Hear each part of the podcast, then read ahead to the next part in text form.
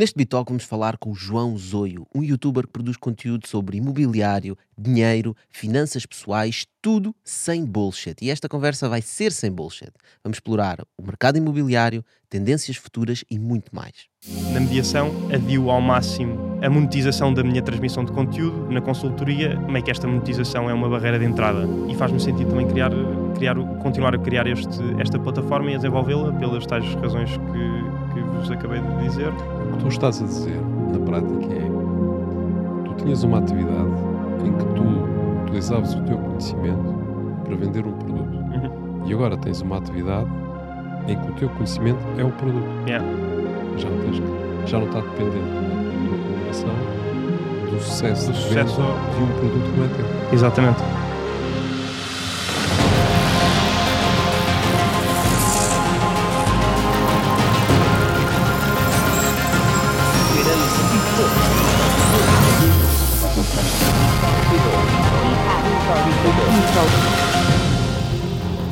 Então, João, olha, bem-vindo. Pá, eu sei que tu trabalhas com, com uma equipa imobiliária, não é? A equipa Felipe Pereira. Já trabalhei, agora já, não. trabalhaste? Agora já não? Ok. É, desde Ah, agosto de 2021. Boa. Ah, mas fazes também muito conteúdo no, no YouTube, não é? Falas de área financeira, ah, impostos, cripto, investimentos, no fundo. Não é? Uhum. Imobiliário, dinheiro e finanças pessoais sem bullshit. É o, é É o, o teu lema, é? Yeah. Pá, eu queria, queria começar um bocadinho esta conversa pela, cá pelas bases, né? falando um bocadinho também de imobiliário.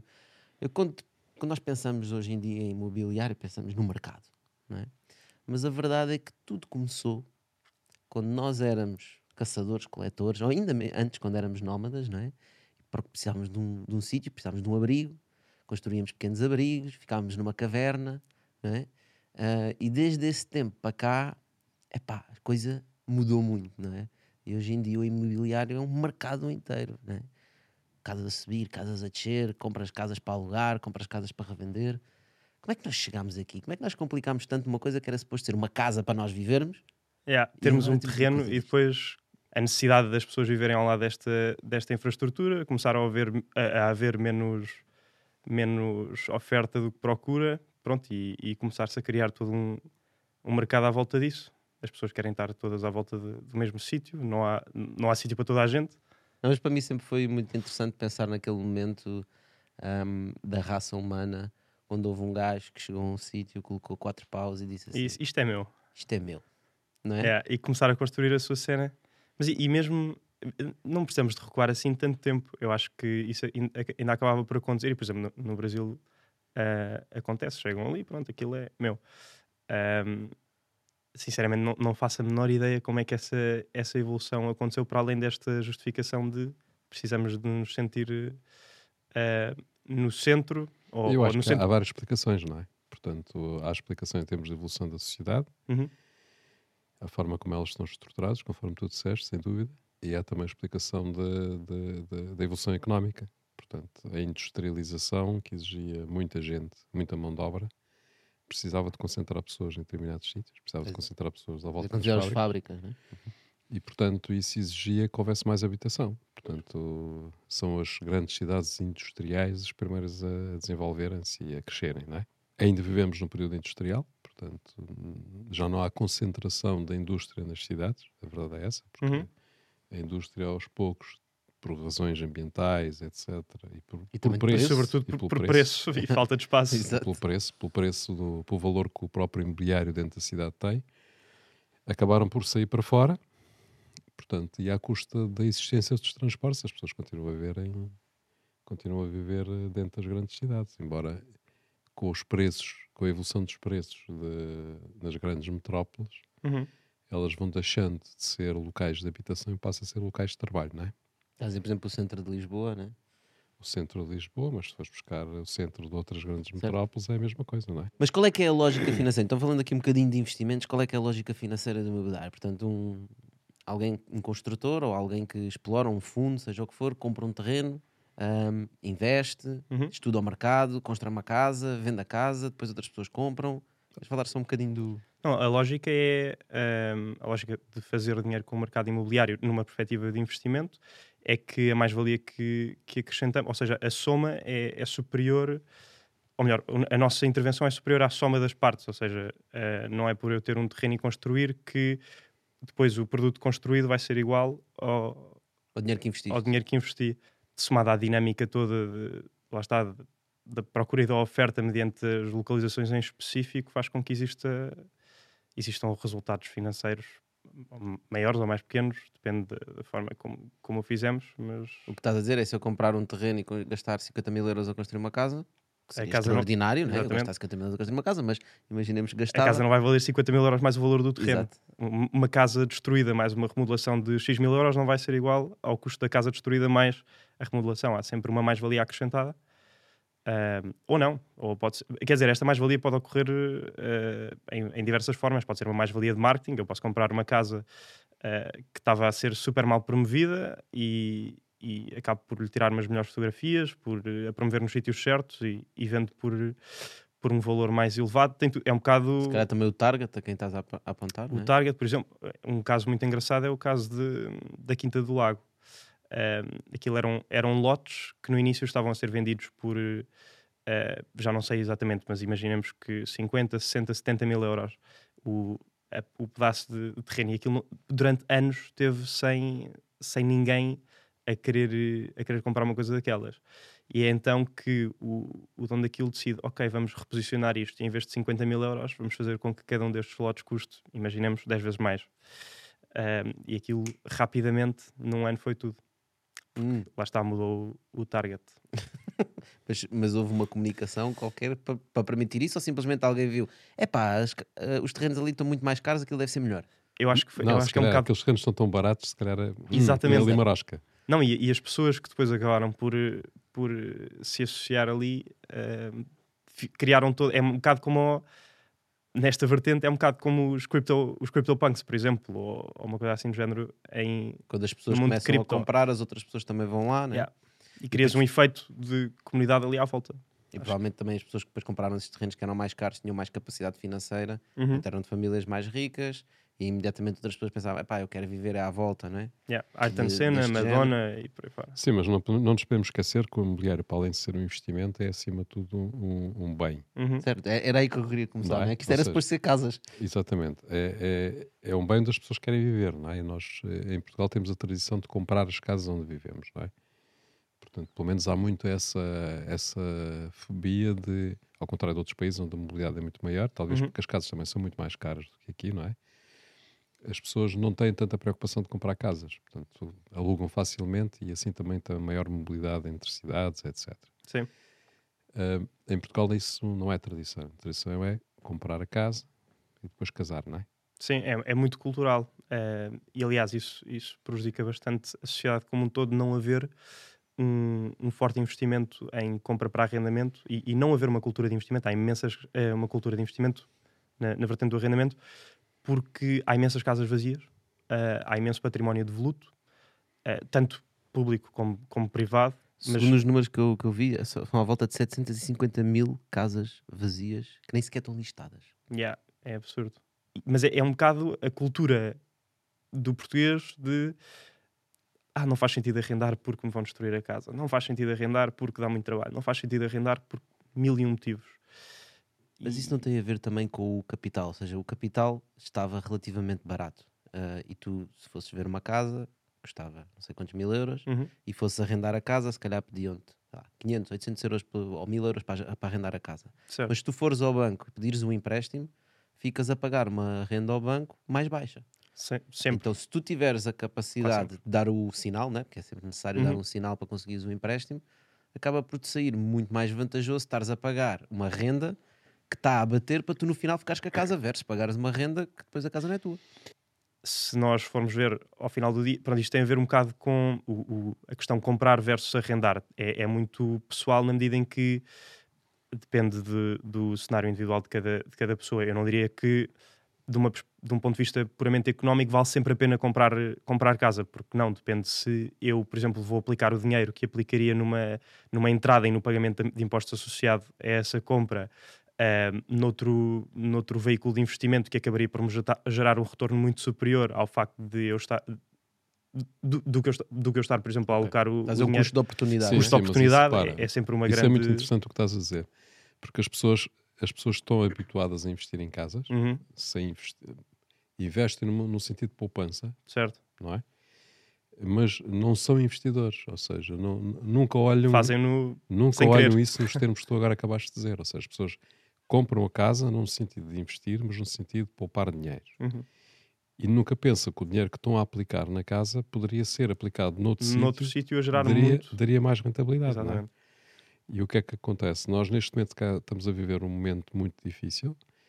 Portanto, aqueles que não querem comprar casa maior já pararam e os que, os que ainda não sabem que não vão poder a eh, pagar a casa ainda não sabem que não vão poder pagar a casa.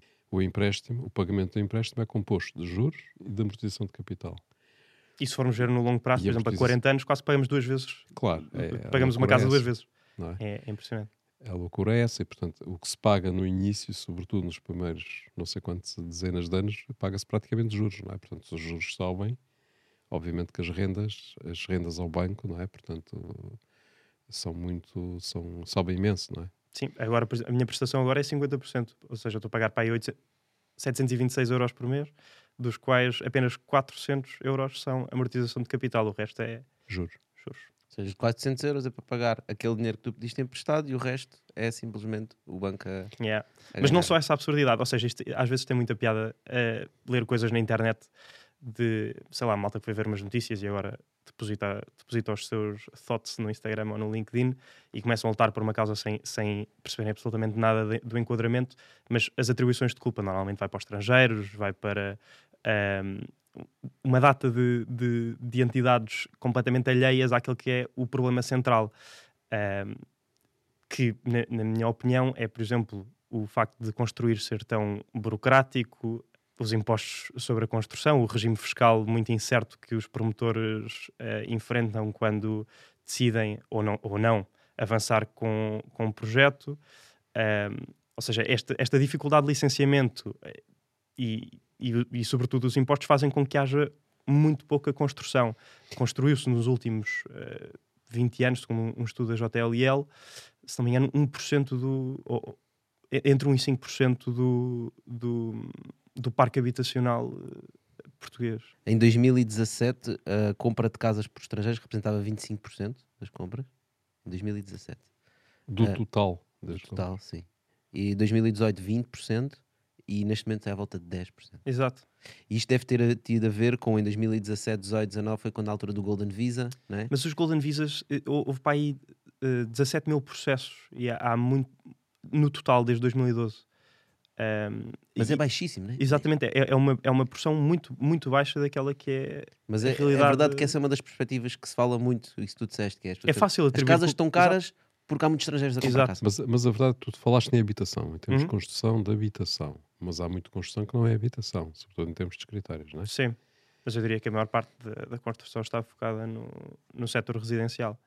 Mas por outro lado, para que é que a gente vai construir muito mais casas se temos tantas casas abandonadas?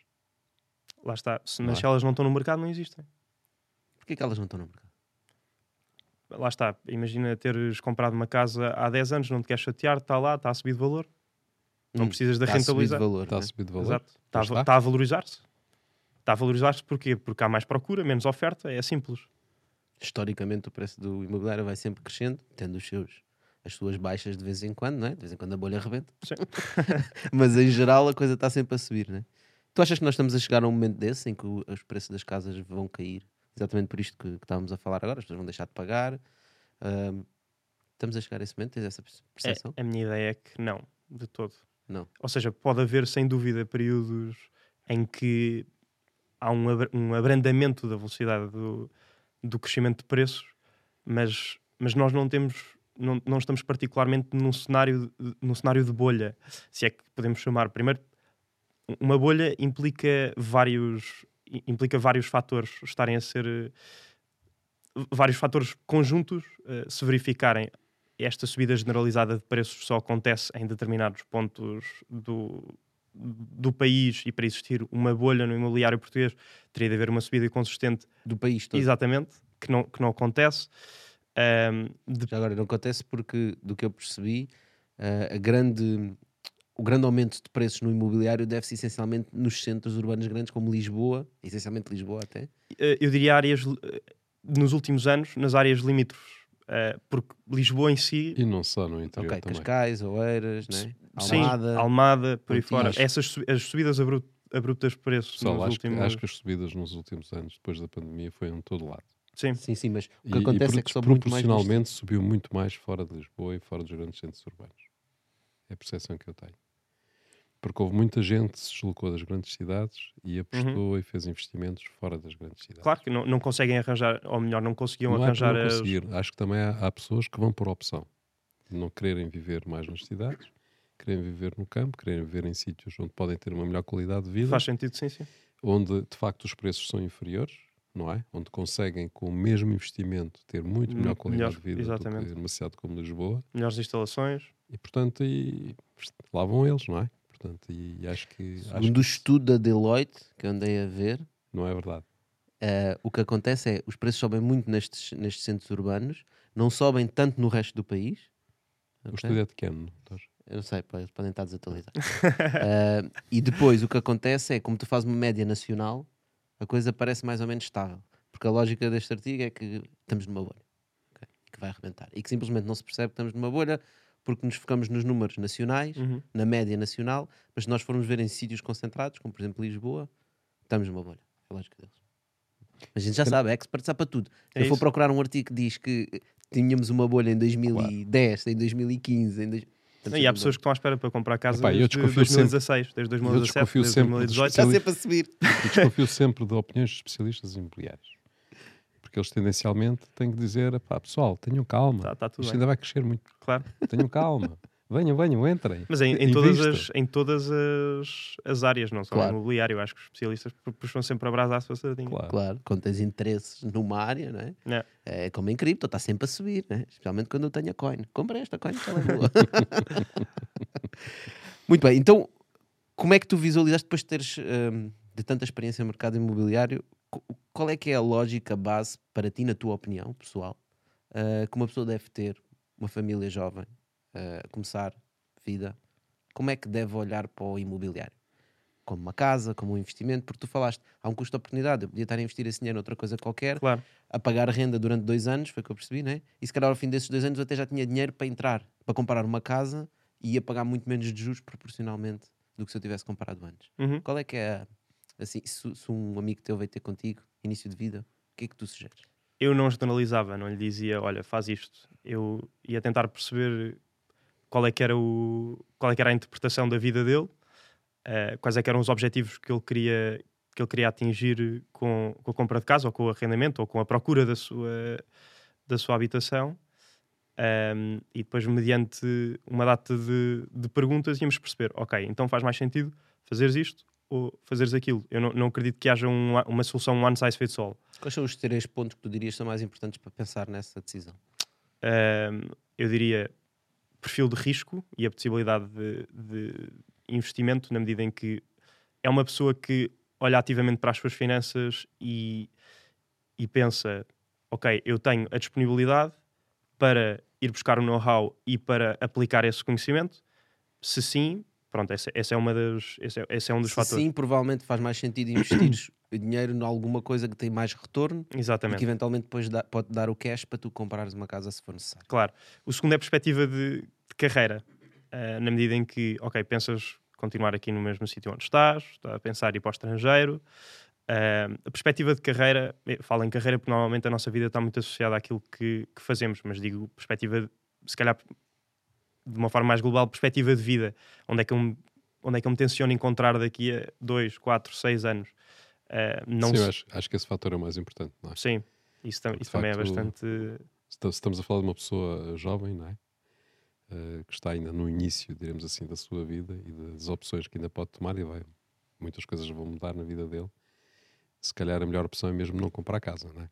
Porque, porque ele, mesmo que tenha a intenção de ficar aqui, amanhã se calhar não está aqui e tem um desafio, o pai vai para o Porto, não está em Lisboa. Ou Claro, se está no Porto, vai para Lisboa, ou vai para, para Amsterdão, ou vai para Londres, ou seja, para onde for. não é? Mas mesmo se for esse o sentido, pode haver uma razão estratégica para querer comprar. Ou seja, tu podes dizer, hum, eu agora estou no centro de Lisboa, imaginemos. ah, e tenho a minha vida aqui e quero estar aqui. Se calhar daqui a 4 ou 5 anos não vou estar. Mas se eu tiver uma casa no centro de Lisboa e comprar essa casa, depois quando eu não estiver aqui, eu posso Podes arrendar a casa. Se tiveres disponibilidade, mas estás no Luxemburgo, não tens ninguém, eh, podes entregar a casa eh, a uma empresa de property management, sim, mas é algo que queres fazer, é algo com o qual queres lidar, estás preocupadinho no- com o teu trabalho lá no, lá no Luxemburgo ou, ou- ou na Suíça Ou na China. ou na China e, e, e não queres ter trabalho nenhum, eh, nem, nem queres ter preocupação nenhuma. Faz sentido ter ali ou faz sentido investir no Luxemburgo? A questão é que tu estás a colocar uma data de hipóteses, mas a pessoa não sabe responder isso porque não sabe quais vão ser as oportunidades que vão surgir. Pois, claro. não é? E tu não consegues responder. Isto é a mesma coisa que os putos pá, no, no secundário, No secundário que têm que fazer opções sobre o que é que vão fazer de profissão. Não faz é? sentido nenhum. Epá, um gajo no início de, de vida, início de carreira, ainda não Quer ser sabe como é que as coisas vão ser. Não, Hã? agora quer ser TikToker, né? Agora está na moda influencer. Está Tá bem? Ok. Podes ser influência em qualquer sítio. Então. Certo? Ok. Não, mas acho que o ponto do João é interessante, que é pensares nisso. Pode haver algumas decisões que tu queres tomar. Posso dar no, no meu caso. Eu comprei um terreno. Comprei Uhum. um terreno numa zona agrícola. Ah, e comprei esse terreno porque estou a fazer lá um projeto a longo prazo. Ok. Mas um terreno rústico, urbano? Um terreno Misto. misto. Ok. sim. Tem uma parte urbana, tem uma parte agrícola. Uhum. Ahm, e eu, Uma vinha, vai surgir uma vinha Bitoc. não é uma vinha, aquilo é um projeto de permacultura. É Ok. no meio das vinhas. No meio das vinhas Verdade. estamos a criar uma floresta de comida, essencialmente. Portanto, a plantar árvores de fruta e etc. Portanto, aquilo para mim é um bocado um investimento a longo prazo, quase de.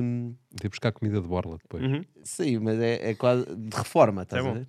Viver no meio de uma floresta de comida. É uma coisa que, ne- que- nós sempre quisemos. O Tocha não quer ir ao mercado depois. Exato. Eu Sai quero de casa, quer ter um ali mercado apanhar, ali no- apanhar no umas quintal. maçãs. Só vão dar de bengala, tipo, não vai dar jeito de ir ao Claro. supermercado. Um, e aí faz-me sentido esse investimento, pá, porque é muito provável que eu queira viver ali No campo. naquela zona, estás a ver? Agora, pode haver uma pessoa que não tem sequer essa perspectiva. E Eu, é, por exemplo, talvez sim, talvez não, talvez sim, talvez não. Então, se calhar, não faz sentido comprar, Yeah. né? Daí estás a dizer que depende muito de cada pessoa. Mas ia dizer, e o terceiro ponto, só disseste dois. o terceiro ponto é a condição financeira. Hum. Ah, lá está, o, o arrendamento, muito do arrendamento, na minha perspectiva, é a, a mais-valia que alguém compra, que, alguém tem quando compra para, para disponibilizar no mercado de arrendamento é a disponibilização de, de capital. Ou seja, é eu tenho o dinheiro, eu compro esta casa, tu podes usá-la, mas fui eu que consegui dar esta, esta entrada e suportar os custos iniciais para que tu consigas lá viver e é por isso que tu me estás a pagar mais do que eu estou a pagar ao banco. Ahm, então, pronto, uma pessoa, obviamente, que não tenha, vou dar o meu, o meu caso em concreto, eh, esta segunda casa que comprei foram 290 mil euros, ali em São Domingos de Benfica, um T2, eh, era o T2 mais básico e, e- e- e o mais, o minimamente de jeito que se conseguia encontrar, 290 mil euros. E o que é que isto envolveu? Ahm, fiz esta compra em, em conjunto com a minha namorada e, isto envolveu 50 mil euros. Dos- Já formaste uma sociedade? Exatamente. Já te estás a comprometer. Não, comprometido estou, estou 100%. Mas eh, destes 50 mil euros, em impostos, à volta de 20. 20 mil euros em impostos. Para comprar o T2 dos mais baratos de, de Lisboa eh, Conselho. E, E, e pronto, e o 30 mil euros minimamente... foi sinal, um sinal para um Sim, empréstimo. entre, entre o sinal, sinal, portanto, os, os 10% E as despesas? tiveste? e as despesas, os encargos bancários e, e com a escritura, mas sim. Portanto, 30 mil euros ou, ou 20, 20 mil euros em, em impostos para comprar uma casa. Parece-me. Pois, eh, discute-se muito em termos políticos do como incentivar os jovens a comprar casa. Está aqui um, está aqui um excelente exemplo, não é? Portanto, vocês tiveram Agora, de onde é que um jovem. 50 mil euros, dos quais 60% foi para pagar impostos. Exatamente, 40%. sim. 40%. 40%. Agora, onde é que um jovem entre os 20 e os mesmo 35 anos, e já estamos a incluir 35 anos na, na juventude, não é que não sejam, mas Claro que. 30 são os novos 20. Exato. Eh, onde, é que se, onde é que se consegue ter uma taxa de poupança, especialmente com os salários portugueses, que nos permita ter 25 mil euros cada? Só em, só em, em trabalhos muito específicos, em Eh, É preciso ter skills. Só quem andou a vender casas. Exato. Exato. Ou, os influencers, não é? E eu diria que já se calhar muitas pessoas estarem a ouvir diziam e já encontraram um T2 a 290 A mil 290 mil euros com 75 metros quadrados, minimamente bem, bem composto, também é uma. Foi um, um struggle. O que, o, que, o que é que falta em Portugal para nós resolvermos esse problema? Ok, temos a questão dos impostos. Né? Uhum. Pronto, vamos discutir o Estado precisa de impostos para fazer as coisas que tem que fazer. Ahm, mas será só isso? Será só os impostos? Não só, repara, tu tens problemas culturais co- complexos. Porquê é que nós temos 700 mil casas devolutas? Por várias razões, certamente. Não é? Sim. Há pessoas que não querem reconstruí-las porque não têm dinheiro, claramente, porque herdaram ou porque compraram porque sim e depois achavam que podiam especular com aquilo, mas depois eh, afinal não deu. Há muitas delas que estão devolutas por desentendimentos de famílias, por causa de heranças, não é? E portanto isso é um, é um fator difícil de ultrapassar, mas é um facto. Sim. E não Nós há nenhum temos- incentivo para que eles se decidam. Nós é? temos bem experiência das heranças na- no projeto da Silveira, né? E cada vez mais vai ficando mais. Ao longo do tempo, cada vez se divide mais. Exato. Ou seja, agora são Pronto, mas dois, dois herdeiros, depois 10, depois Há- há aqui- 50. Há aqui um- 16, Exato. 30. Há aqui um pensamento que é, que é pernicioso, que é, epá, não há um incentivo para se livrarem daquilo, não é? Porque eles têm um imóvel, pagam uma pechincha de imposto. O imóvel está a cair aos pecados e vai-se degradando. O que passa a ter eh, valor é o lugar e não propriamente o imóvel. Não, e até se conseguirem entender, isso vale mas, muito. mas há, há de haver sempre um que diz eu não quero vender, Claro. não é? Portanto, e havendo um que não quer vender, os outros também não podem vender. Não e podem. a lei não permite ultrapassar isto. Isso entra naquela tua teoria dos resíduos civilizacionais, né? Eu tenho uma teoria dos resíduos civilizacionais, que é tudo o que é abandono Resíduos deixado pelo homem em termos de construção. E tu tens imensas coisas desse nível. Não é só casas, é também ao nível, não é só casas, é também eh, ao nível de, de infraestruturas industriais abandonadas. Portanto, eu penso que a única forma, eu acho que há muita gente não vai gostar de, de ouvir o que eu vou dizer, né, mas a única forma de lidar com isso é eh, as câmaras terem poder para dizer, meus amigos, tens X tempo para reconstruir ou vender. Por exemplo, eu acho Não. que há, há de haver mais soluções se forem pensadas, pass- só que nem sequer são equacionadas. Lá está, não Passado, há... passado isso, a Câmara põe aquilo em asta pública, vende, com o compromisso de quem compra tem X anos para reconstruir, não é? Pega nesse dinheiro e dá aos herdeiros, Sim, mas antes de sequer irem à propriedade privada, façam isso com, com as coisas do com os, os bens do Estado. Sim, não é? sim, do Estado, de empresas. Pá, tu tens... Aí é para testar o modelo. Podem começar já com os deles para testarem o Exato. modelo e depois podem passar Depois para logo se vê. Pá, tu tens mesmo fora de Lisboa, tens, eh, tens, z- tens vilas, tens aldeias, vilas, cidades, onde tu tens áreas industriais, antigas áreas industriais, aquilo que eu chamo os, os resíduos civilizacionais, áreas industriais que estão ao abandono no meio das cidades, em áreas que podiam ser áreas habitacionais, ou podiam ser parques, ou podiam ser zonas de lazer, ou podiam ser zonas de, de- de inovação, seja aquilo que for, não é? E que estão simplesmente ali e não acontece nada com aquilo. Portanto, acho que a única forma é poder haver, porque já, já se falou e acho que se aumentaram impostos de coisas que estivessem abandonadas, não é? Mas eh, Mas isso depois também há, há muitas formas de contornar isso. Por exemplo, ligas uma torneira e já não está abandonado. Ah, é? Yeah. Como é que é isso? Liga a torneira, estou Ligas a torneira água. do teu prédio devoluto, pronto, e tá, já não está devoluto. Eu uso isto de vez em quando. Exato. Vou lá fazer piqueniques. Yeah. Sim, mas mesmo assim há muitos que não sequer. É que há imóveis que as pessoas nem sabem que têm, não é? Sim, Não vão lá há anos, já nem se lembram bem onde é que é. Imagino. não veio valor nenhum deles. então, se falarmos em termos de, de- de terrenos agrícolas ou florestais, é Mas, mas nos terrenos agrícolas já existe uma. Não sei exatamente qual é que é o nome, mas eh, para impedir haver terrenos de 1 metro quadrado e de 50 centímetros quadrados, eh, já não se pode. Quando existe a questão das heranças, já não se pode dividir certo, eh, é verdade. infinitesimamente. Sim, isso já há muito tempo. Yeah. Mas isso não, não resolve nada. Não resolve nada. Sim, mas, Porque, mas nas casas, por exemplo, isso não acontece. Daqui a uns acontece- anos vamos ter 500 herdeiros no- para, para lidar com, com o processo. o que acontece em áreas rurais é que os herdeiros não sabem onde é que estão as coisas. Pois, Sim, não estão marcadas, né? Não sabem. Não, é? não, não estão marcados, não sabem. Não, mas, e a Câmara também não sabe. Não conhecem os marcos, não sabem onde é que estão as, ninguém sabe. as confrontações, não sabem. Há alguns velhotes que sabem, portanto, e se não se aproveitar o, o tempo de vida e da memória deles para indicarem, as pessoas não sabem. Mas olha, para além de, emigraram e desapareceram. Para além de todos esses pontos que estávamos a discutir, eh, existe obviamente também a questão dos salários em Portugal, né? que também é uma realidade. Portanto, tu próprio disseste como é que uma pessoa arranja 50 mil euros porque é para comprar. Em alguns países isso não é questão, não é? É muito mais fácil conseguir obter esse tipo de rendimento.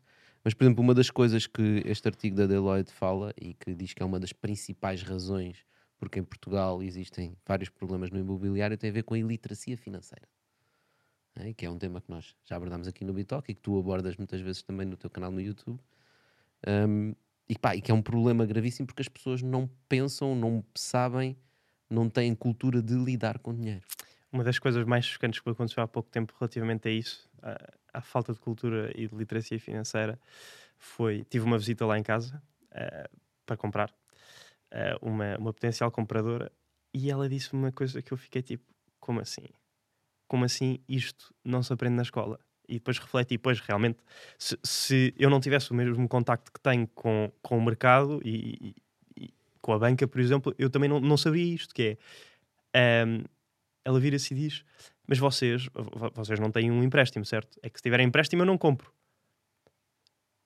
Eu tipo, calma, não estou bem a perceber o que, é que ela, o que é que ela me está a dizer. Portanto, ela estava a considerar que se alguém tiver um financiamento e se ela comprar uma casa de alguém que tem um financiamento, Ela fica a ela pagar. fica a pagar, ela fica com a ca- compra a casa e compra o financiamento. Ou seja, ela fica a pagar o, o meu crédito. Como assim? crédito, a tua dívida. Exato, é a minha dívida. Como assim? Pois é, pessoal, não é só na área financeira que existe iliteracia em Portugal, existe também na área dos negócios. E é por isso que nós fazemos o Bitalk e é por isso que te peço que partilhes este episódio com alguém que tu conheças que precisa de ouvir. O que é que uma pessoa deve fazer? Nem- Nem nem estou a falar em termos de país, mas pessoalmente, hum, para saber estas coisas. Por exemplo, estava a ver um dos vídeos que tu tinhas no, no teu canal, estavas a falar sobre impostos. Uhum. Um, e realmente dizes uma coisa logo no, acho que era logo no início do vídeo e tu dizes sim, porque eu estudei não sei quantos anos e nunca na minha vida na escola me disseram o que é que é o IRS, o que é que é o IVA né? todos aqueles impostos que nós pagamos ninguém fala disso como é que as as pessoas descobrem isso? vivendo né? portanto um dia chegas ao supermercado quando já tens idade para comprar coisas compras alguma coisa e está lá escrito IVA, IVA, 23% E não só estás. Um dia o teu pai diz assim: então, já fizeste o IRS? Exato. Já entregaste o IRS? O quê? Entregar o quê? Depois na compra do primeiro Já me carro, aconteceu ISV. É Pois. verdade, já me, já me aconteceu também. Agora é mais, é, mais, é mais fácil, vais lá e fazes preenchimento automático. Pois, pois, mas mesmo assim tens que ir lá. Yeah, tens que ir lá. Não, E isso é quando há um pai que sabe o que é que é o IRS, que não, que não é necessariamente o caso de Certo. toda a gente. E no IRS, as pessoas que, que não percebem o que é que são deduções à coleta, não percebem porque é que devem pôr o número de contribuinte nas faturas, eh, porque é que. Tudo e mais, como assim alguém acha que as pessoas vão, vão se vão dar ao trabalho de verificar as suas faturas não é fatura? Agora, o que é que é o E-Fatura? Portanto, é um portal da autoridade tributária, tu tens que ir, não é? Um bocadinho antes do IRS, Para validar os teu, as tuas verificar despesas? faturas e classificar algumas delas, porque algumas faturas que possas ter podem ser dedutíveis em sede de IRS. e não tu estarem classificadas. Exatamente. Mas depois, por contraste, temos uma iliteracia financeira grande da população. Ou seja, é interessante este, esta dicotomia no nosso país de as pessoas têm pouca literacia financeira, mas o Estado é altamente eficiente nos seus processos, especialmente a AT. Gostava imenso de perceber qual é que era o, o peso de o peso que, que esta iliteracia eh, acaba por significar na cobrança de impostos. Ou seja, se as pessoas otimizassem as suas. Quanto é que isso vale, não é? Exato. Vale, deve ser muito Ei. dinheiro. Devem ser muitos Deve milhões. ser. Estás a dizer que compensa ao Estado as pessoas serem iliteradas financeiramente. Yeah. Porque pode não ser propositado, mas, mas, mas ganha Sim, não necessariamente propositado, mas, Aliás, certamente não é propositado. Mas Não, ganha- é só mas por inação. mas, mas garantidamente, se houvesse uma, um maior eh, empenho neste, neste combate à, à iliteracia, eu, Eu acho se calhar acho- perdiam de uns lados, mas iam buscar, iam buscar garantidamente nos outros. João, eu, eu acho, eu acho que o Ministro das Finanças deve agradecer muito o Ministro da Educação para ele não colocar nos programas das escolas algo sobre literacia finan- financeira. Ensinar os putos o que é que Agora é já o vai haver qualquer coisa no, no, no plano de matemática, se não me engano. Ah, então o Ministro das Finanças vai ficar chateado. Ok, finanças, números, matemática. Yeah, se calhar. Para Ok. sobrecarregar ainda mais o programa que já é avassalador. E porquê que tu fazes conteúdo sobre financeiro? Não, eu estava de férias com um amigo meu na neve e ele estava agarrado àquilo, eh, agarrado ao, ao- ao telemóvel, nunca, nunca parava de, de- de fazer scroll infinito naquela, naquela aplicação. Ahm, e então eu um dia estava ali ao lado dele e disse: Ok, vou instalar isto também. Escusado será dizer que no dia a seguir Estavas também estava eu viciado. E aquilo foi mais ou menos na época em que já só ouvia falar de um vírus qualquer chinês, eh, já as coisas estavam meio, meio que a, fech- a ir fechando, eh, e, e nós estávamos a voltar de lá de, de- dos Pirineus, eh, e eu fiz um videozinho de, do aeropor- dos aeroportos vazios. Isso era na altura que a máscara ainda dava uma sensação falsa de segurança. Yeah, exato. e esse vídeo teve 10 mil visualizações no TikTok. E eu pensei, uau, ok. E, estamos a falar da perspectiva. De, eu tinha uma conta no Instagram com 600 seguidores e tinha 50 gostos por foto. Pronto. Yeah. Portanto, no TikTok eh, faço um vídeo eh, completamente amador e tem 10 mil visualizações. Lá está, porque estava naquela época em que havia um déficit gigantesco de criadores face ao, ao número de, de consumidores. Ahm, e então, Que, by the way, não mudou assim tanto. Ainda hoje em dia o, o alcance do TikTok comparado sim, com o sim, é, Instagram é, é- é- enfim, quer dizer, agora os Reels também te dão muito. conseguem dar o mesmo- mais ou menos o mesmo grau de. Que é um exposição. TikTok Sim, é um. TikTok. yeah. mas, mas pronto, foi por aí. Quando tive sorte também que nessa altura em que estava a voltar na equipa imobiliária estávamos a, estávamos a acompanhar eh, dois processos de, de arrendamento de altíssimo valor, ou seja, estávamos a visitar casas na ordem dos 2 milhões, nos 2 milhões de euros ali na, na Baixa, na Avenida da Liberdade ou seja, conteúdo altamente TikTokable. conteúdo altamente TikTok, TikTokable. Fiz um vídeo de, de uma vista num, num, num terraço de uma penthouse de- da Avenida da Liberdade. Foi o meu, o meu primeiro vídeo assim sobre imobiliário, 350 mil visualizações. E eu fiquei, ok, isto tem aqui qualquer coisa que pode ser, pode ser explorada. Eh, inicialmente tinha alguma vergonha de, de estar eu na câmara, então fazia estes vídeos das casas e, e, e tinham tipo milhares de visualizações. Uh, e depois pensei, ok, uh, eu gostava de começar transmitir aqui alguma informação útil para além do giro de mostrar as casas e, e dar uh, ir mostrando aquilo que foi mais ou menos o meu percurso e o conhecimento que fui adquirindo uh, ao João de 16 anos que não fazia a menor ideia de como é que as coisas funcionavam e que, e que começou a trabalhar a, a bater portas para nós porque não havia literalmente outra opção disponível, ou pelo menos que ele soubesse, uh, e que pagou uma multa da Segurança Social e que não sabia como abrir atividade uh, e que, pronto, e Aquelas uma- coisas que deviam ser básicas. Exatamente, e, e que não, e que não são. Uh, e depois, pronto, cresci essa rede durante, durante um ano, mais ou menos, com, com altos e baixos. Houve uma altura ali no início em que, em que consistentemente publicava um vídeo por dia no TikTok. Uh, isto foi mais ou menos quando não havia nada para fazer na, na mediação imobiliária, naquele, naquele período em que estava tudo fechado, não, não se podia fazer escrituras, não se podia sair de casa quase. Uh, então, já que estou a fazer isto, uh, gostava também de conseguir monetizar a minha presença aqui.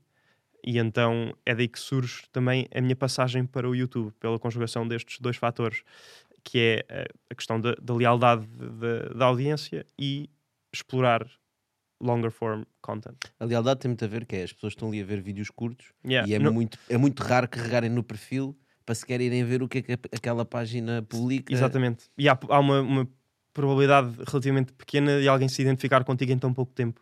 Uhum. Uh, pronto, no YouTube exploras curioso. mais.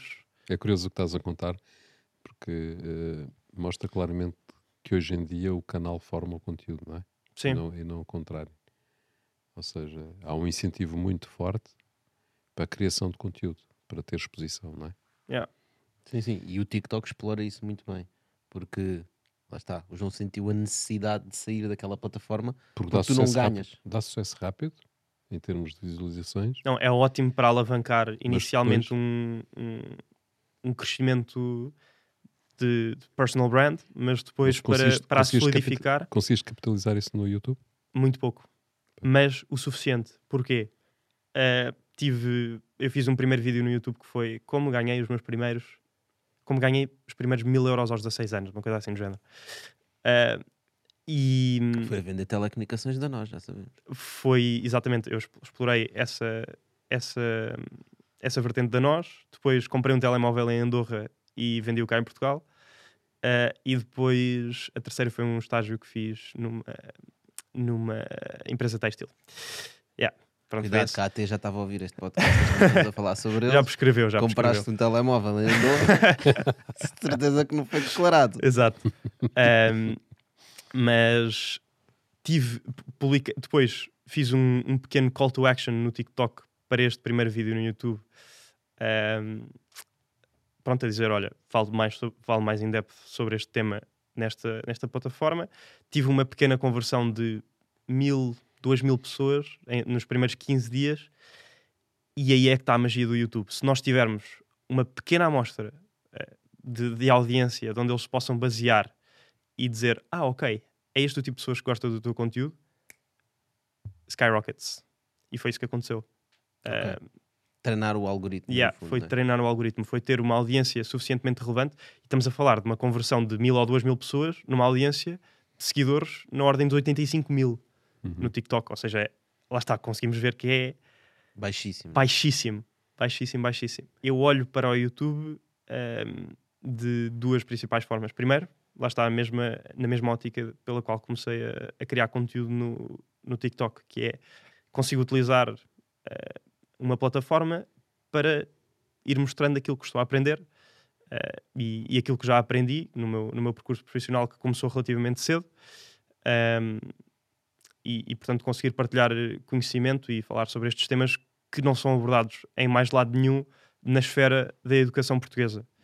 Ahm, ou seja, há, há mais três ou quatro criadores de conteúdo nesta, nesta vertente. Claro que podemos ir consumir conteúdo estrangeiro, só que, por exemplo, em imobiliário, esta é outra coisa que também tem imensa piada, é, é ve- ver pessoas a aplicar conceitos que simplesmente não existem em Portugal, mas porque ouviram nos Estados Unidos. E então aplicar meio que esse, esse conhecimento à realidade portuguesa que, à data que eu comecei a fazer este... eh, comecei a criar este conteúdo, não existia. Ahm, É engraçado, é um bocado semelhante ao que a gente fazia. O nosso pensamento no Bitalk no início também foi muito nesse sentido, que é, existem muitos podcasts de negócios Uhum. e business em Silicon Valley, Estados Unidos, etc. Mas nós queremos fazer um conteúdo aplicado aqui aplicado a Portugal, né? e fa- Yeah. falando em português, explicando realidades portuguesas. pronto, portanto, esta, esta vertente educacional e a segunda vertente de eu quero crescer um canal, ah, meio que um, um CV digital, de onde aqui possa surgir tudo e mais alguma coisa. Se um dia me apetecer e fazer um pivot para uma carreira corporate, tenho aqui este track record de, ok, desenvolvi isto. Ah, se eu quiser lançar um, um infoproduto online, Uh, tenho um canal de comunicação e um canal de distribuição fácil. Se eu quiser lançar uma startup, tenho uma base de clientes já que à partida vai, um, vai alinhar. early adopters, né? Exato, vai alinhar comigo nisso. Ou seja, consigo. esqueças que vais converter 2% outra vez. Não, porque no, No YouTube é, é a ligeiramente. comunidade que já crias no YouTube é diferente, não é? O engagement é completamente Sim, diferente. completamente diferente. Pronto, e, e consigo ter essa, é essas opções abertas enquanto estou a, a praticar o bem. Uhum. uh, e, e a conseguir eh, ajudar o João de 16 anos. Que foi, foi essencialmente essa coisa que me fez começar. Porque lá está, até monetizar o, o YouTube, uh, ou seja, no TikTok ganhei zero. Zero em, em um ano. Zero diretamente, com empresas zero também. A única forma como ganhei no TikTok foi de conversão depois para serviços de mediação imobiliária, que aconteceu e gerou pai 45 mil euros em um ano. Um, no YouTube, zero monetização até, até dezembro de 2021. Portanto, 2022 foi o primeiro ano em que monetizei a minha, o meu canal no YouTube. E Mas não monetizei tá- de uma forma que eu acho que é bastante, bastante ética, que muitas vezes não acontece. Monetizei-o basicamente fazendo spots publicitários, como se de uma televisão se tratasse, sem qualquer componente eh, variável.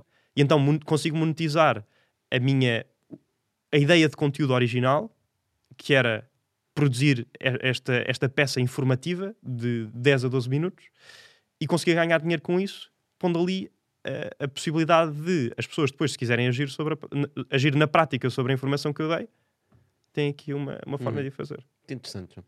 Olha, vamos então aqui monetizar a nossa frigideira. Vamos. A nossa frigideira aqui do Bitalk tem aqui umas perguntas para ti que eu vou-te pedir para escolheres. Ora bem.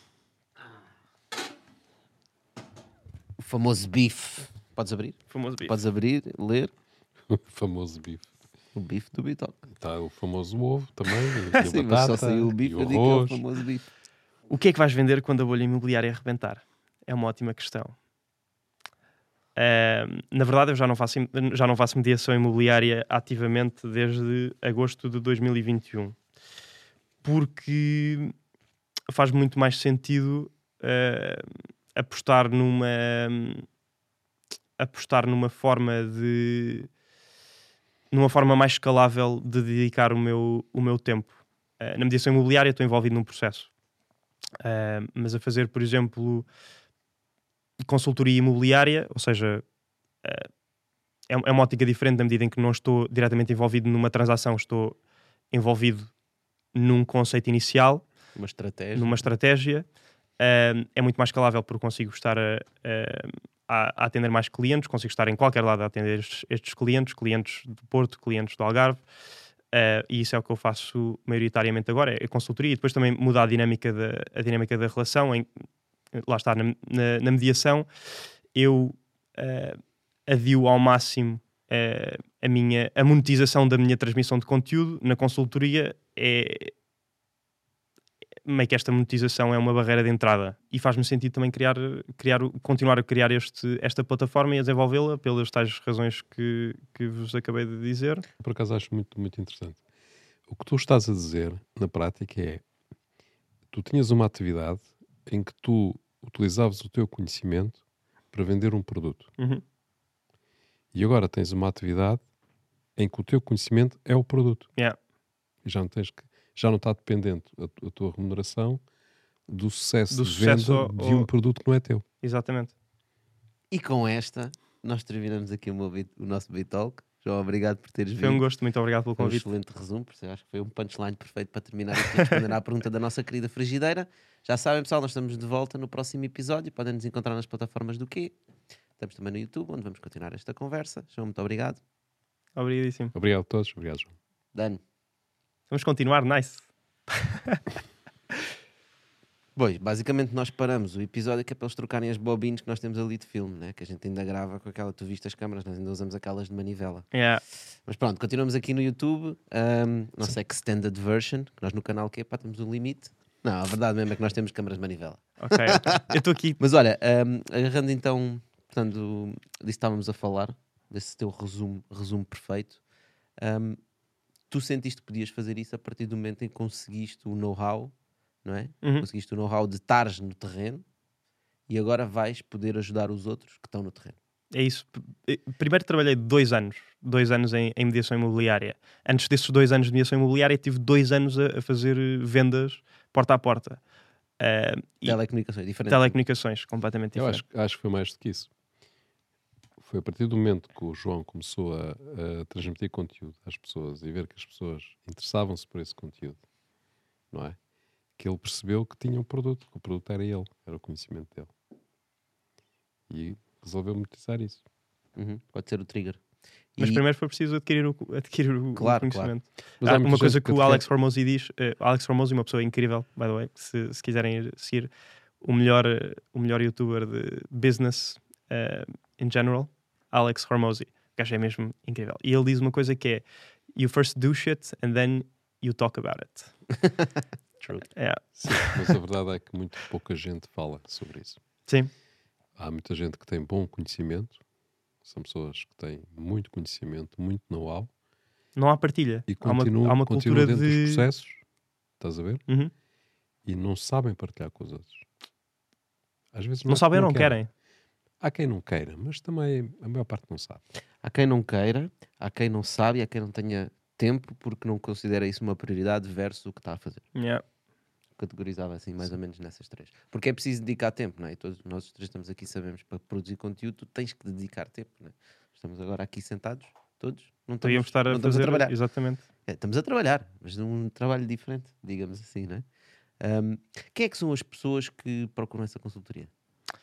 Uh, essencialmente tem um perfil muito por acaso tem um perfil muito semelhante. São jovens entre os 25 e os 35 anos uh, maioritariamente homens que têm carreiras em uh, consultoria gestão ou uh, software engineering. Essencial isso, e, e se eu vos dissesse pá, 90% uh, são, são este tipo de, de pessoas normalmente na compra da sua primeira casa ou vivem, já vivem numa casa arrendada e querem aplicar o, o seu, o seu salário relativamente elevado face àquela que é a realidade portuguesa no investimento imobiliário. Ahm, yeah, é muito por aí. Tu, te- tu dizes, tu dizes uma coisa engraçada, agora que estava a dizer isso, lembrei-me, eh, que é em Portugal, não sei se é no mundo em geral, eh, que basta uma pessoa dirigir-se a uma agência, dizer o nome, a idade, mostrar que sabe falar português e está contratado. E às vezes nem precisa de falar português. E às vezes não precisa falar português, porque também há compradores que não falam português, né? Yeah. Eh, N- isso é um problema, e na verdade também é um bocado esse problema que tu estás a tentar ajudar a resolver, não é? Pessoas que estão a iniciar-se, ou pessoas que já têm, já têm alguma experiência, mas querem ter mais, Uhum. eh, que possam se tornar mais profissionais, porque senão depois acabamos a ter pessoas que estão a comprar casas com agentes e que é uma verdadeira desgraça o processo. Mas isso, isso é, é a maior parte da. É, é o que acontece na, sua maioria, porque é- basta olharmos para o negócio da coisa. O negócio dos. dos as, as, redes de mediação são franchises. Ah, e então o negócio dos masters. ah, Master franchise. Exato, é vender, é vender agências. O negócio das agências é recrutar consultores, eh, porque é muito mais fácil eu- eu arranjar 10 consultores, que fatu 10 agentes que faturam eh, 30 mil euros do que um agente que fatura 300 mil. Então é na massa que eu vou, que eu vou conseguir eh, monetizar a minha, a minha agência. 70% dos agentes não conseguem ganhar mais, mais de 15 mil euros por ano. Yeah, eu, eu até. eu- É um, é Sim. um dado. a média, a média é péssima. Eh, mas o, Os outliners, os, né? o- yeah, O que os- significa os- que eles abandonam a profissão e vão se dedicar a outra coisa. mas há uma renovação relativamente, Uma relati- é. yeah, relativamente grande. Isso é Mas- curioso, porque nós temos eh, as agências, o nosso tecido de agências até não é, é profissional, ou seja, é profissional, bem estruturado, tem, tem tecnologia, Uhum. mas de facto os agentes propriamente ditos, e está e tá regulado, não é? Ao contrário, por exemplo, em Espanha, que a maior parte de- das empresas Regulado que vendem, QB, eh, ou seja, a agência está regulada, a o agência está agente- regulado, o agente não. o agente não. Eu estou a falar das empresas, não é? Sim. As empresas estão reguladas. Nós devemos ter 20 e tal mil eh, agências CAES, ou empresas com CAE de mediação imobiliária. Exatamente, e pá, aí 8 ou 9 mil é que estão em atividade, diremos Sim. assim. Mas as que estão em atividade estão, ou pelo menos a maior parte, tá, tá, estão a funcionar bem, não é? Uhum. Agora, depois não temos eh, nenhuma, nenhuma, Não há um processo de certificação, de entrada na profissão. não há um processo de certificação, não Claro. há.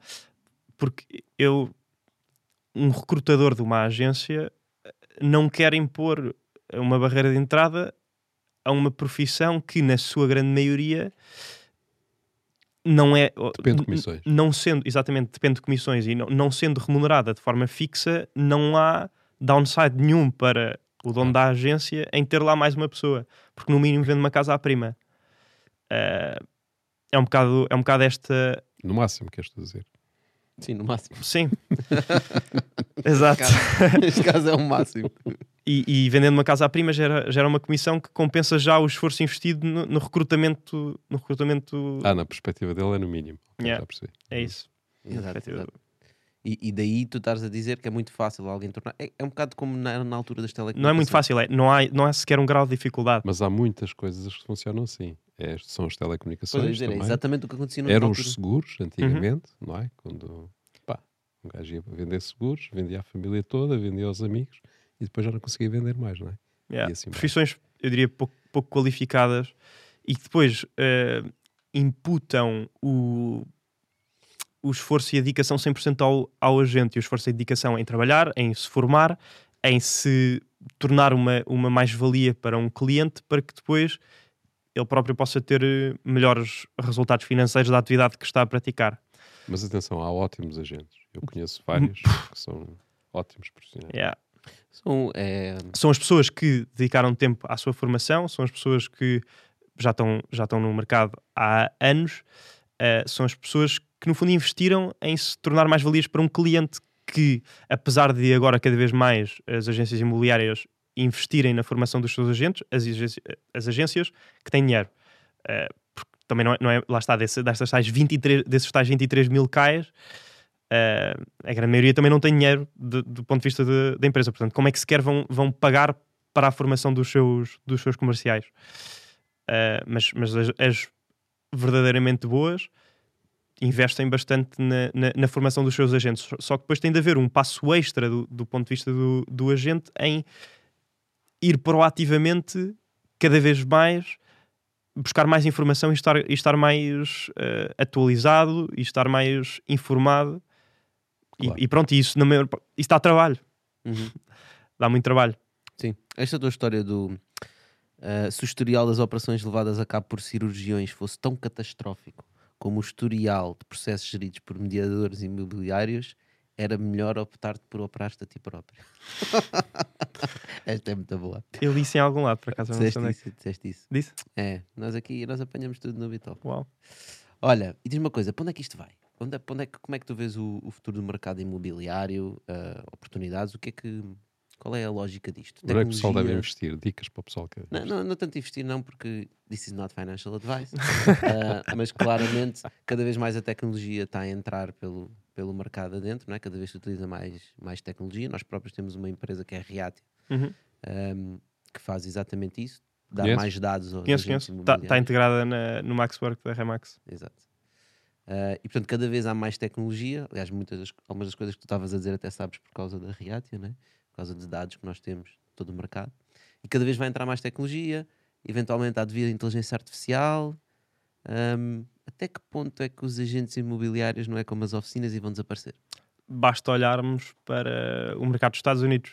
Há um Zillow que tem literalmente tudo, uh, ou seja, ao ponto de estarmos num, num Google Maps, fazermos zoom na casa e, e vermos lá o valor da, o valor de mercado da propriedade. Isso, mas isto na, na, na, plataforma da Zillow? Na plataforma da Zillow. Okay. Yeah. Vais à Zillow, metes San Diego, fazes zoom nas casas e, e aquilo por plot de terreno tem o, o, o valor de mercado da casa. Como é que o Google ainda não comprou isso para integrar no Google Maps? Acho Fica que a maior, a, a maior parte das pessoas não está não está à procura desse, desse, tipo de informação. Mas e depois clicas, clicas nessa, nessa caixa que tem o valor da casa e diz-te quando é que ela teve no mercado, uh, por quanto é que foi vendida, quantas vezes é que foi vendida, quem é que é...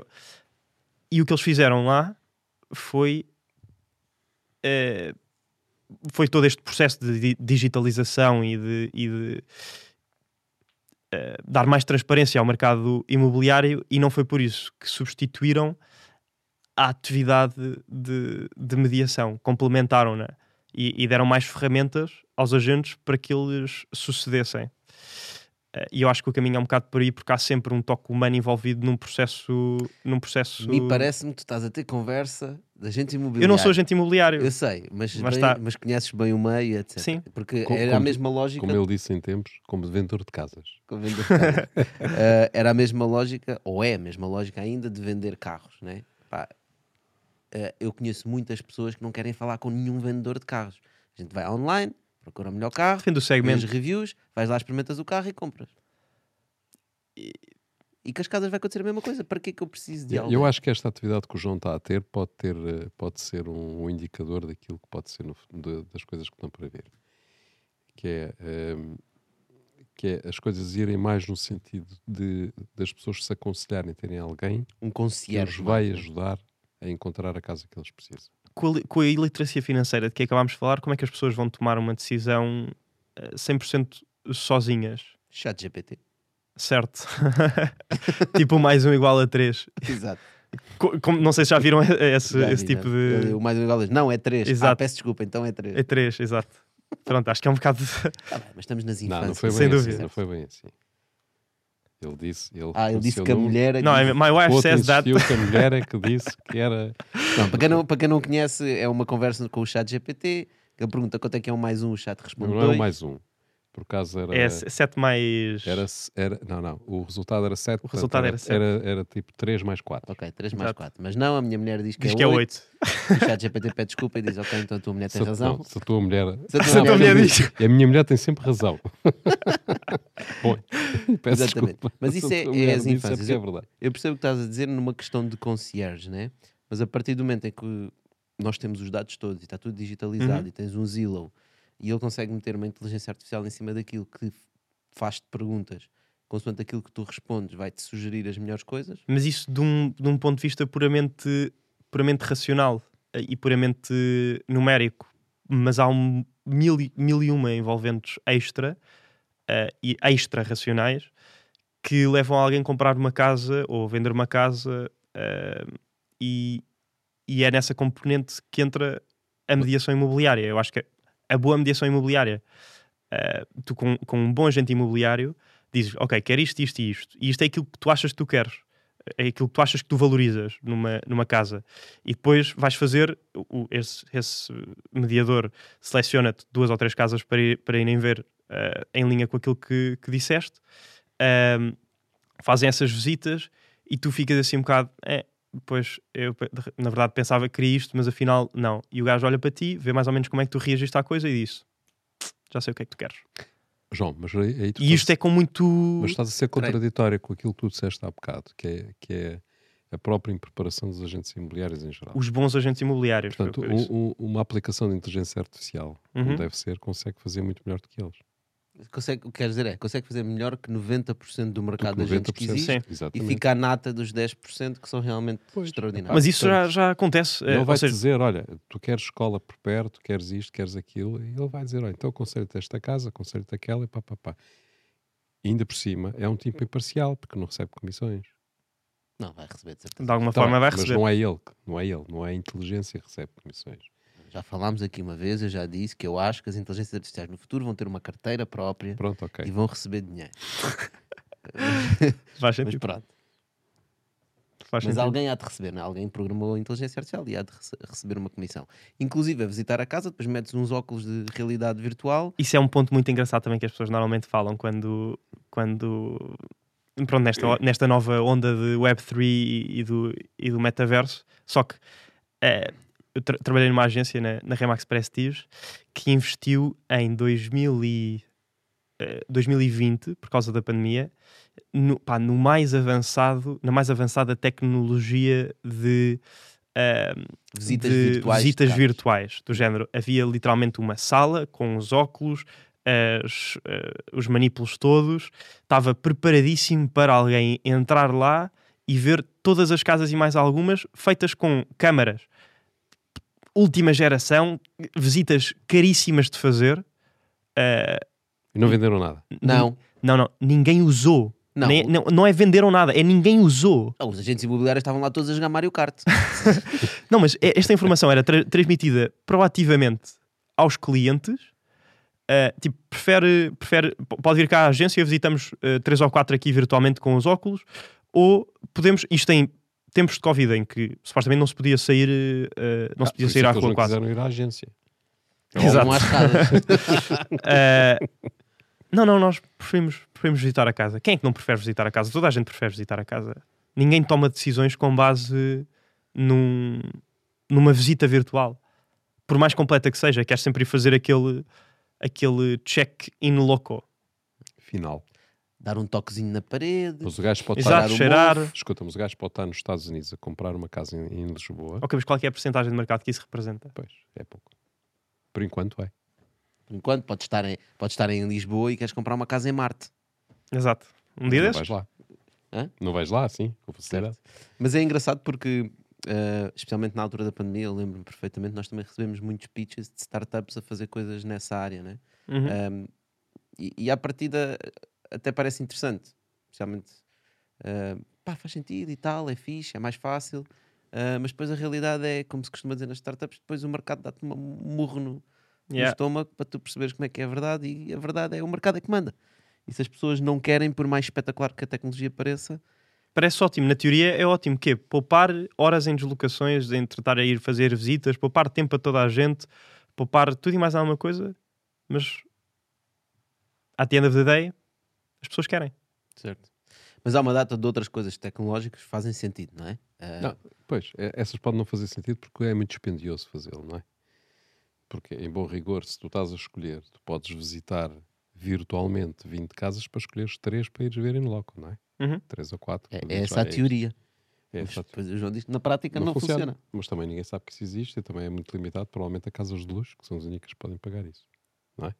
Pois, talvez. Com comissões de 5%, qualquer casa, na verdade, pode pagar isso. Yeah, simplesmente as pessoas não usam. Mas há alguma assim tecnologia dessas mais? Portanto, já falámos da AI, ahm, metaverse, realidade virtual, realidade aumentada, que é andar ali na casa com o agente e ele vai-te. Vais visualizando, por exemplo, como é que a casa fica. Uhum. Essa pode ser engraçada, não é? Mas preferes casa isso? vazia. Ou, ou homestaging. eh, e, e decorar uma casa com. Sim, mas homestaging é feito uma vez. Eu posso estar ali e, ela, e a minha mulher diz: Não, não, mete um sofá vermelho. Exato, exato. E troca para um sofá vermelho. Uhum. Né? Podes fazer outras brincadeiras. Eu acho que a tecnologia que, que mais faz falta atualmente é algo que, em Portugal, eh, é algo que traga transparência aos dados. Mas transparência aos dados reais e não a pseudodados de. Pronto, sem qualquer tipo de. não perceber.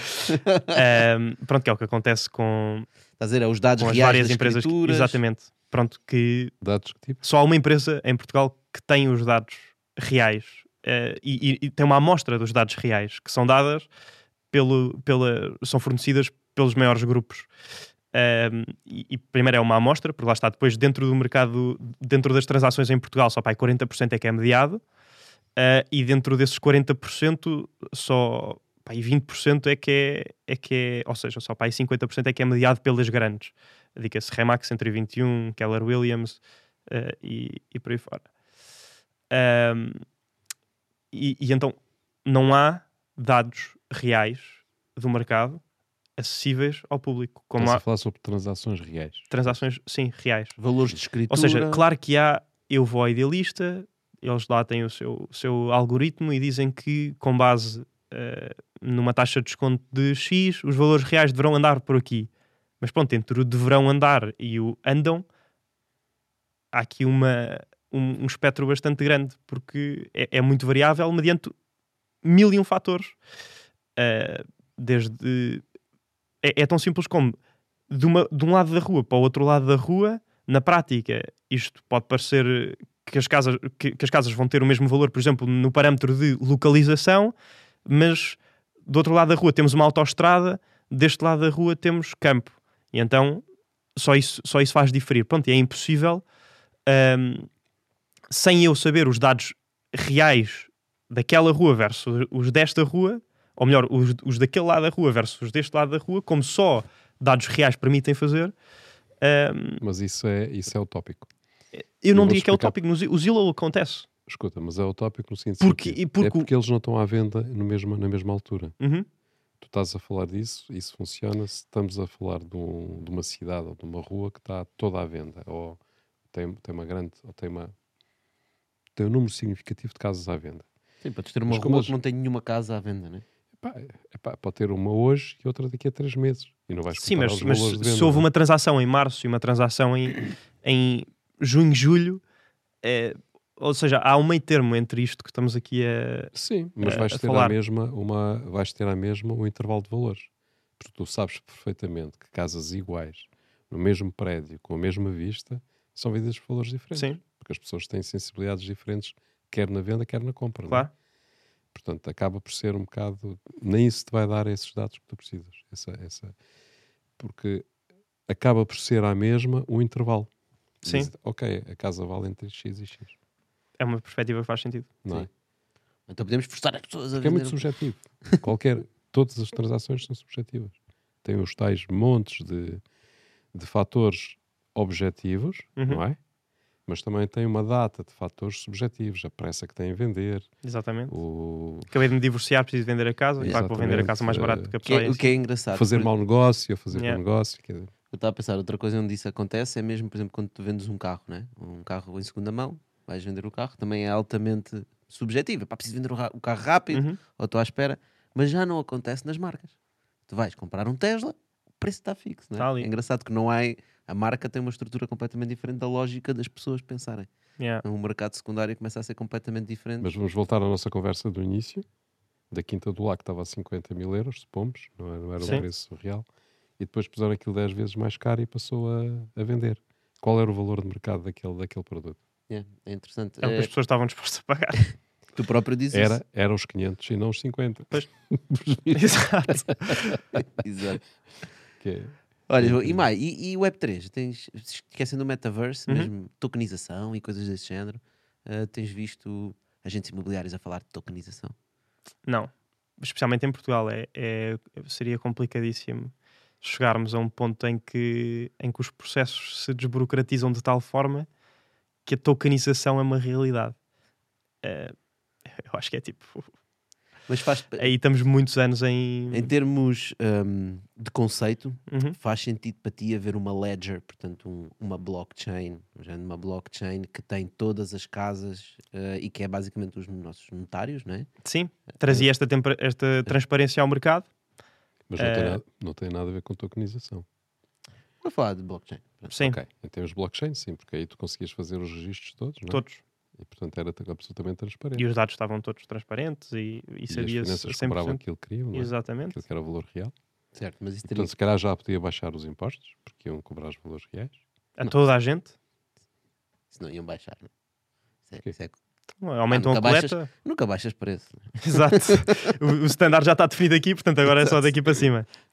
Mas acho, acho que isso, eu acho que é, um- é uma das áreas onde, onde o- a blockchain pode ser aplicada com mais sucesso. Eu Sim. também acho que sim. Mas tem que ser. Tem Mas que até ser- acontecer, Até para simplificar todos os processos, porque tu fazes uma venda através de blockchain e automaticamente registras em todo lado. Só que tem, tem alguns problemas. O primeiro problema é a iniciativa tem que ser tomada pelo Estado, uhum, né? portanto, dificilmente é um, um movimento privado em que o Estado aceita. Ah, sim, agora Sim, a vamos gente confia isto, nisto exato. tudo. Ok, portanto tem que ser tomado pelo Estado e ao ser feita a iniciativa pelo Estado, isso significa que vai acabar com uma data de emprego. Né? Portanto, existe uma data de pessoas, De emprego do Estado também. emprego do de Estado. emprego do Estado também, mas, eh, mas certo, Estado Também é e importante, sobretudo, diria. mas privado também vai acabar privado, com Mas algo. pouco. notários, Sim, mas mais do Estado. processos de pois, mais do Estado. Mais E aí logo as, as, eh, vai ter impacto nas eleições e portanto se calhar sei, está, é por isso que eu digo que é tão distante essa, essa realidade. Mas isso vai acontecer. Um dia, a questão é Eh, quando. É, fa- é a mesma Mas coisa. também vamos morrer. eu anseio Os pelo meu carro voador. não queriam estar na web. E agora estão lá todos. Pois, Não é? Não sei. Pois, não e, também, e também diziam. e também diziam. Diz isso, não és desse tempo. Pois, e também diziam que os bancos nunca se iriam ligar a aplicações externas. pois. E agora ligam-se a tudo A que todas. é, a tudo que é, a tudo que é possível imaginar, até porque são obrigados a fazê-lo. Yeah. Hoje são obrigados a fazê-lo. Não é? Certo, certo. Existe uma existe uma data de coisas que eu acho que são altamente seriam altamente benéficas para a população, para as pessoas, para os estados, ahm, mas que têm um impacto muito forte de ah, destruição criativa. Uhum. não é? que é um momento em que tu destróis áreas inteiras eh, que são o ganha-pão de muitas pessoas. Eh, e os Estados têm muita dificuldade em fazer esse movimento porque é altamente impopular. Claro. E muitas vezes as pessoas olham para estas Não dá coisas. votos. Exato, não dá votos. E muitas pessoas que trabalham em tecnologia e olham para estas coisas e analisam e dizem: "Pá, isto é no-brainer. Que estupidez, porque é que ninguém faz isto? Estes gajos não percebem nada disto, são todos burros, não querem. Na verdade, não é isso. Existe literalmente uma motivação intrínseca porque é eles não conseguem fazer isso. Porque ao fazer isso, pode colocar uma economia também, sendo uma destruição criativa muito agressiva, pode colocar uma economia de um país em xeque. E coloca certamente. Porque são, tu tens sempre um período, quando estás, a- tu, quando estás num processo de destruição criativa, tens um período de transição. É, Transição entre aquilo que era e aquilo que vai ser. E tu tens um conjunto de, de, de aptidões e de, de necessidades de conhecimento para uma situação e um certo desconhecimento para outra. Portanto, tens que passar. Tu vais destruir não sei quantos empregos para criar mais não sei Temos de quantos. apostar na requalificação de- de- do É emprego destas Isso pessoas. demora tempo, não é? É difícil. E, e demora tempo e, e requer vontade. Sim, sim, estamos a falar de requalificação Das de pessoas. Das que não pessoas. querem ter essa requalificação, exatamente. Ou que não conseguem tê-la, não é? Se estamos a falar em termos de literacia que estamos a falar, imagina agora pôr a lidar depois com blockchain, não é? Portanto, isso requer tempo, que é substituição de pessoas. Uhum. Estamos a falar de gerações. Mudança geracional completa, não é? E nesse processo não há nenhum político que sobreviva em termos eleitorais, porque eles vivem com ciclos de 4 anos. Portanto, uma coisa dessas não, não dura não dura menos de 4 anos. Portanto, é impossível. Xi E tem de haver um alinhamento, tem de haver um alinhamento contínuo de, Exceto o Pois. Xi Jinping e o Putin. esses. Exato. Sim, menos aqueles que estão lá eternamente. Coreia do Norte. Yeah. É sempre a vida toda. Esse, é- esse vive mais que o país. Ou um Papa também podia fazer essas coisas. não é? Também- Já houve um tempo em que os, os papas tinham poder para fazer esse tipo de coisa. Ou então haver simplesmente um alinhamento entre um, um alinhamento na, na passagem do testemunho que dê continuidade àquilo que foi o, o progresso iniciado no mandato anterior. Só que, Estás a falar de governantes quando mudam? sim, Ah, mas depois mudam os dirigentes dos partidos e eles dizem aquilo que nós acordamos já não, pois, já não interessa. à volta de um bem comum, na teoria, faria sentido haver alinhamento. Só que, pronto, depois a definição de bem comum é diferente para toda a gente. Essa, essa, na verdade, é uma das vantagens que eu acredito do sistema, por exemplo, político chinês. Que é, como eles não têm sistemas de 4 em 4 anos, né, a verdade é que a pessoa que lá está fica accountable durante muito tempo. O problema é tudo o resto, que daí advém. Nada tem coisa, nada, Claro. é bom, nada é tudo bom ou tudo mau, não é? Sim, sim. Existem vantagens e desvantagens, mas eu acho que esse é um dos pontos que é uma vantagem e é por isso que a China é capaz de fazer planos a 20, 30 e 40 anos. Claro, Nós em Portugal estamos para fazer um aeroporto há quantos anos? Há mais um tempo. aeroporto, uma linha ferroviária, um... Eles construíram um hospital em dois dias. Yeah. Ou seja, Porque ninguém quer tomar decisões. põe em risco. eh, Tomar decisões é exporem-se. Põe em risco a carreira deles enquanto que eles fazem. mas o do aeroporto é ridículo. Mas- e nós, mas há- acho que há muitos, muitas outras ocasiões que Eu acho- que de propósito- completamente ridículas. Eu acho que a esse propósito nós devíamos olhar com alguma atenção para a Itália. Eu não, eu não conheço, não conheço uh, a realidade italiana. Mussolini? Ah, não, estás a não, dizer agora. agora. Já que estávamos numa ditadores. Não, não, não, não, não. É assim, a Itália, a Itália durante muito, muito tempo, tendo em conta as características de- de- do regime político que tem, que é um, que é um, é um país parlamentarista, não é? Portanto, eh, tinha su- sucessivos governos, ou seja, os governos mudavam com muita frequência. E isso acabou por criar, eh, eles acabaram por ter que criar um sistema em que o aparelho de Estado não dependesse muito dos governos. Portanto, então criaram um Estado que funciona independentemente do governo. Portanto, os governos mudam e o Estado mantém-se, não é? Ou seja, tem Um dirigentes. bocado como em Portugal, a merda, musca- muda, a merda fica, mas as moscas mudam. É, que é? é uma merda. assim. Não, não, isso é, isso é a conversa. Em Portugal não é assim. Em Portugal não é assim porque depois tens, quando se forma um governo, são nomeados eh, milhentos secretários, eh, milhentos eh, assessores e, e etc, etc. Muda a máquina toda. O que estás a A dizer é máquina- que na ma- em Itália a máquina A funciona máquina independentemente. funciona independentemente Quem manda nela? do ministro. Uhum. Não é? Portanto, eh, claro, isso tem aspectos positivos e, positivos e negativos, certamente, não é? Porque também, provavelmente, eh, é uma máquina que resiste também a tudo. É um Titanic, queiras, é, mesmo Não que tu para. queiras mudar alguma coisa, se calhar um, um- qualquer político tem muita dificuldade em mudar, seja o que for. Mas tem a vantagem que é, se a máquina estiver programada para fazer A, B e C, independentemente do governo que venha, ela vai fazer A, B e C. Se tivesse sido tomada uma decisão de fazer um aeroporto num X lugar, podiam trocar os ministros, mas é- aquela dizer- máquina e- não parava. Sim, e diziam qual era o percurso e quais eram os técnicos, técnicos ou comissões a que iriam tomar essa decisão, e aquilo avançava. Mudava de governo e eles construíram o aeroporto na mesma. Então para que é que a gente quer os ministros? Pois, Uh, para fazer visitas, Para inaugurar. exato. Nós tínhamos uma ideia muito fixe que era devia haver um ministro das inaugurações. Que é para, não termos, para os ministros não terem que parar de trabalhar. António Costa devia arranjar um ministro que é o das inaugurações. Exato, alguém que Sempre faz. que há inaugurações é aquele lá. ministro que vai. Estás a ver? Os outros todos podem trabalhar. Escutam de andar aí a, inaugurar A dar escolas e coisinhas. preferência surdo e mudo, não é? Preferência surda e mudo. Yeah. Está bem, e com esta grande dica para o governo, nós ficamos aqui neste, neste nosso Bitalk. João, mais uma vez, muito obrigado por teres vindo e por teres Gostei imenso. esta Obrigado. conversa. Uh, pessoal, e vocês, obrigado por terem aguentado até aqui. Se ficaram aqui até ao final, já viram aqui umas dicas brutais para o Estado, já sabem. Pessoas resistentes. Os resistentes. Os resistentes. Uh, nós estamos de volta para a semana. Uh, obrigado por estarem desse lado. Não se esqueçam de deixar o like, fazer um comentário, de passar este vídeo a alguém que vocês acham que possa ser interessante. Se calhar algum amigo que vocês conheçam, a quem as coisas que nós estamos aqui a falar possam Não preciso comprar casa. Falo com o João. Exatamente. E dei um check no canal do, do João, já ouvi alguns, gostei bastante. Obrigado. Força nisso, pessoal. Obrigado, João, mais uma vez. Obrigado, João. Obrigado a todos. Dani.